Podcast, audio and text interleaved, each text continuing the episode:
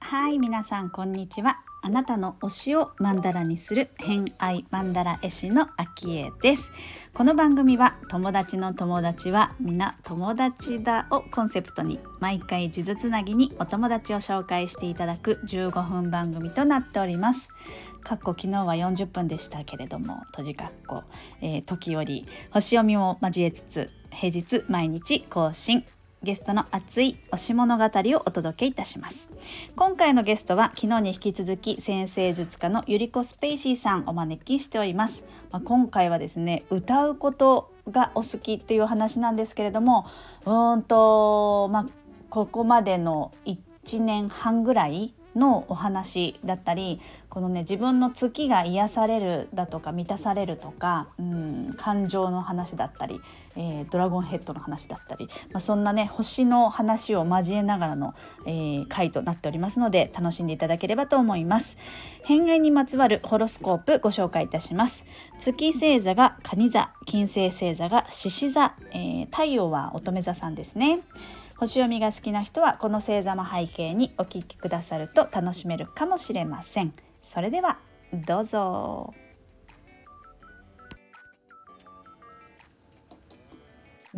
いやでも本当に星のお話はとってもとっても面白いんですけど、まあ、あの2年前にお会いした時は全然もう私も認識としては星の人だったんですけどそれから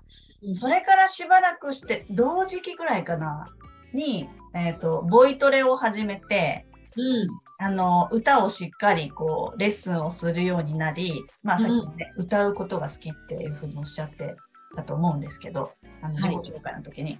はい、歌はどうですか？どんな気持ちになるから好きとかあるんですか？えっ、とですね、その私の習ってるボイトレがボイストレーニングっていうものじゃなくて、ボイスメンテナンスっていう、うん、本来の声になんか戻していくというか、うん、そういうとても、あの、なんていうんですかね、トレーニングじゃないんですね、ある意味。うん、もちろんあの歌も歌うし、まあ、なんか歌っていうのも声のレッスンって感じがあるんですけど、もちろん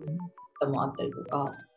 そう、あの、さつきさんっていうあの歌手の方なんですけど、あの、そういった講師もやられていて、うん、それがもう1年もうすぐ半ぐらい経つんですけど、初めて。何が好きかって、やっぱり私、獅子座金星だし、好きカニなので、やっぱり自分で表現をするとか、歌ってやっぱ人に聞いてもらうだったりとか、自分のパッションを表現するだけで、こうすごく楽しいというか、のもあるし、歌っていうものだったりとか、歌詞とか、その声っていうものって感情を引き出してくれるんですよね。うんなので、私、月星座がカニ座なので、月カニもめちゃくちゃ大喜びしだしたんですよ、それを。なるほど。うんうん、やっぱり月星座ってすごくあのシンプルだけど一番深くて難しいと一番深いというかあのそういうものだと私は思っているので月星座が一番ある意味難しいというか月カニだから感情豊かなんだけどだからこそあの繊細だからこそこう甲羅でねこう殻を閉じてちょっと防衛心が強くって、タフさを装ったりするっていう自分の性質っていうのに、まあ、うすうすこの人生で気づいてきたんだけど、どうしてもこう、なかなか月ってね、あの、すごく深いので、自分でなかなかこう、できなかったっていう人生だったんですけど、歌に出会って、歌っていうものと、例えばじゃあ2時間のレッスンだったとしても、うん、その、その歌、一行一行だったり、言葉が違うとか、その、その文脈の感情っていうものがその歌詞にあって、だからこう、その一曲の中でも感情体験がすごいできるんですよね。声を出して自分が本当にその感情と自分の経験とっていうのを照らし合わせて歌った時に、その時の感情が言えるだったりとか、なんかすごい旅なんですよ。歌を通すと。っていうところがもう大好きというよりかは何？本当になんて言うんだろう。言語化できないぐらいの出会えてよかったな感があります。へえもともと歌うの好きでしたもんね。そうですね。カラオケとかは好きでしたね。うん。普通に歌ったり、なんだっけ？ラジオとかでも普通に歌ってましたよね。普通にこう、あの、口ずさんだりとか、ウェイとかね、ウェイってなんだろう。ノリで。か。ね。うんうん。うん、小学校の時も合唱団入ってたし、へー。そうそう、母がずっと歌や、あの、何？こうココーラス？おか、お母ちゃんコーラスとかも入ってたから、その母の影響もあって、歌っていうのは、普通にこう、口ずさむとか身近にあって、うん、それを、うんそれがでもまさかこうね、自分のこの人生をこんなにも変容させてくれるものだったとは分からなかったので、本当に歌やったこの1年半で私、本当にこの人生で変容したなっていうタイミングがこの1年間だと思ってるので、それはやっぱり感情面の変容を自分で感じた。はい、もう深い部分から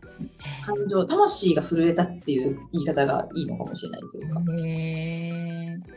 まあでも歌ってるのを見て、あの、拝見したんですけど、もうすごい心からこう、歌ってる喜びみたいな感じが外に出てましたよね。ありがとうございます、見てくれて。そう。私は歌手ではないし、別に歌手になろうとかそういうことはないんですけど、自分がその歌っていうことの、にの、何、世界に入った時に、歌手っていう人に教えてもらったりとか、うんってなると、あ、歌手の人とか、私がずっと好きだったアーティストとか、今も歌ってる人たちって、このぐらいの感情を乗せて歌ってるんだなってあーうんうんうん。で、やっぱ歌とか音楽っていうことに対しても自分がやったことによって、なんかめちゃくちゃこうまた深く好きになっちゃったりとかするので、なんかね、世界がやっぱい色が増えたというか、うんうんうん。うん。あとやっぱ好きっていうところがね、私は解放された感がすごくあるので、うん、家族関係だったりとか、親だったりとか、それこそ女性性な部分だったりとか、いろんなことがね、目に見えない部分でぐらぐらぐらぐらぐらぐらって変化しちゃったっていうのが2022年うんなんかあったからだと思いますね。まあ、その中にはもちろんその星があったから歌に出会えたし、星と歌があったからって感じで、星と歌っていうのは私のこれからも多分大事な存在ですね。もう曲一曲に対してその歌詞の理解とかもすごいきっとね、深まりそうですしね。そうですね。聞いてても深められる人もいると思うけど、私の場合は、やっぱり自分が歌うっていうことを通して、じゃないとなんか、そこまで興味が向かわないタイプというか、うーん。感受性が、なんなん感受性はあるんだけど、すごくその、なんて言うんだろうな、ポエムとか何か自分の外側のものをすごく理解できる人っているじゃないですか。多分、昭恵さんみたいな人。うんうん、共感力というか理解力っていうのがああ長けてるっていうのもそうだし、外にこう開いてる人というか、私ってやっぱりね、月カニっていうところもあるし、やっぱり太陽、乙女っていうところも内向きだし、獅子座金星も自分っていう主観なので、あんまり外側のものに対する、これ別に悪い意味じゃなくて、なんて言うんだろう。まあ、興味がないようにしてたりとか、興味がなかったりとか、興味がないようにすることで自分を守ってるとか、そういう性質がすごくあるから、自分がやっぱやることで初めてわかるっていう部分が多分ある人だと思うんですよね。だから多分体験型だと思うんですけど。うーん。はい、うん。まあ、土、ある意味土っぽいというか、感覚として落とさないとわからないっていう人。だからこそ私は体験を伝えていくことが、ある意味のその何、重くないけど使命だと思ってるし、うん。ででも私にとっては歌っていうところに出会えたことでいろいろ花開いたっていう感じがあるっていう人って感じ？あ、でもすごいなんか今、腑に落ちた感じがします。その体験、体験して、やっとわかるみたいな感じのは。わうん、そう、かるわ。そうか。うん、そうそう体に、うん、そうそうそう、確かにね。体で知る、体感したら、ところからわか理解が始まるみたいな。うん、まあ、やっぱり土星座っぽいですよね。うんぽいですね、ぽいですね。うん、うん、風の人って本当ね、全然そうじゃなくても、やっぱり、もともと分かってるみたいな感覚がなんかあるから、分かっちゃうけど。まあ、逆にそれが難しかったりもしますけどね。それをすることを体験することっていうのがやっぱ苦手なんだのはそういうことかって今一人自分の理解につなげて、うんうん。なるほね、どなと思って。ね、エレメントごとのね、得意な分野と苦手な分野ってすごいあると思うから。うんうんうんうんそういうことか。まさにね、あの、昭恵さんの水亀と私の土の乙女ってね、すごいお互いがね、ま、結構持ってない素質だと思うので、150度はね、全部違いますからね。うんエレメントも、すべてが。はいできないな。ただただすごいなって思うだけっていう。そう、なりたいっていうのも、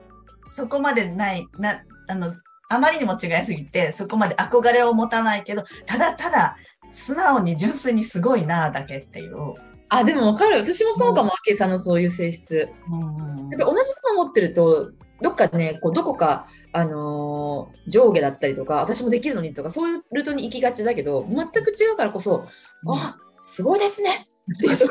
そうそう。比較対象にならないですようん、ね。あ、そうそう、確かにそう、私も昭恵さんにあるかも、それ。うん。だから、ただただすごいと思う。うんパキパキじゃないんだけど、うん柔らかなんだけど、本当やっぱ水亀ってところが私の中で、薄いから、パキパキっていう風に、すごくなんか見えるっていうところで、もう別物として、すげえ そうね。だから面白い刺激がすごくいただく星座だなって私はね、すごく思ってるんですよ。乙女座さん。確かに、オッチーさんもね。あ、そう。すごい。ただただすごいだけ。両手話で言えちゃう人。うん、そうかも。うん。そう、いいですね。そうかも、そうかも、納得。納得です。なるほど。でもそう、歌はすごくゆりすぺさんを豊かにしたなって、あの、うん見ながら感じてたし、今の聞いて、すごくその感情の変化だったり、心が震えるっていう体験をして、してきたこの1年、2年だったんですねっていうのがすごくよくわかりました。ということをしていると、ちょっと時間が過ぎていきますが、あ、でもそう、好きなものの中に相反するもの、相反するものの融合って書いてますよね。はい、書いた記憶が思い出してきました。はいということで今回の「偏愛マンダラジオ」いかがだったでしょうか、まあ、最後はね、えー土のゆりすぺさんと、えー風の私が お互いすごいって言い合う 感じで終わっていきましたけれども。うんまああの私のホロスコープネイタルチャートで言いますとえーとですね個人天体はまあほぼ風が多くてですね、まあ、あとは水風と水でできてる女でございます私はね。なので、えー性質的にはその感情部分と、えーこう思考の部分がすごく優位だなって自分でももちろん感じるんですけれども、まあ、逆に言うとこう火も持ってないしあ持ってはいるんですけどね、えー火火はね海王星だけ。うん、で、えー地も火星だけなんですよね一個ずつ。すごく弱いのは感じます。で火に関して言うとお友達とか周りの人にいっつもこうね煽られる まあ風の方がこう煽る感じはあるんですけれども、まあ、どっちかというと着火してもらうありがたい存在が火の人なんですよね私の周りで言うと。で地の人土の人っていうのはもう本当にねわからない かったりします。まあ、そういうのどうですかね？皆さんありますかね？この4つのエレメントで自分ってどこが強いのかな？どういう性質が強いのかなっていうのも見てみるのも結構楽しいので、えーホロスコープネイタルチャートね出してみて、えー自分の強いエレメントどこかなってチェックしてみるのもおすすめです。はい本日もお聞きくださりありがとうございました。今日も良い一日をお過ごしください。偏愛マンダラ絵師の秋江でした。ではまた。Thank you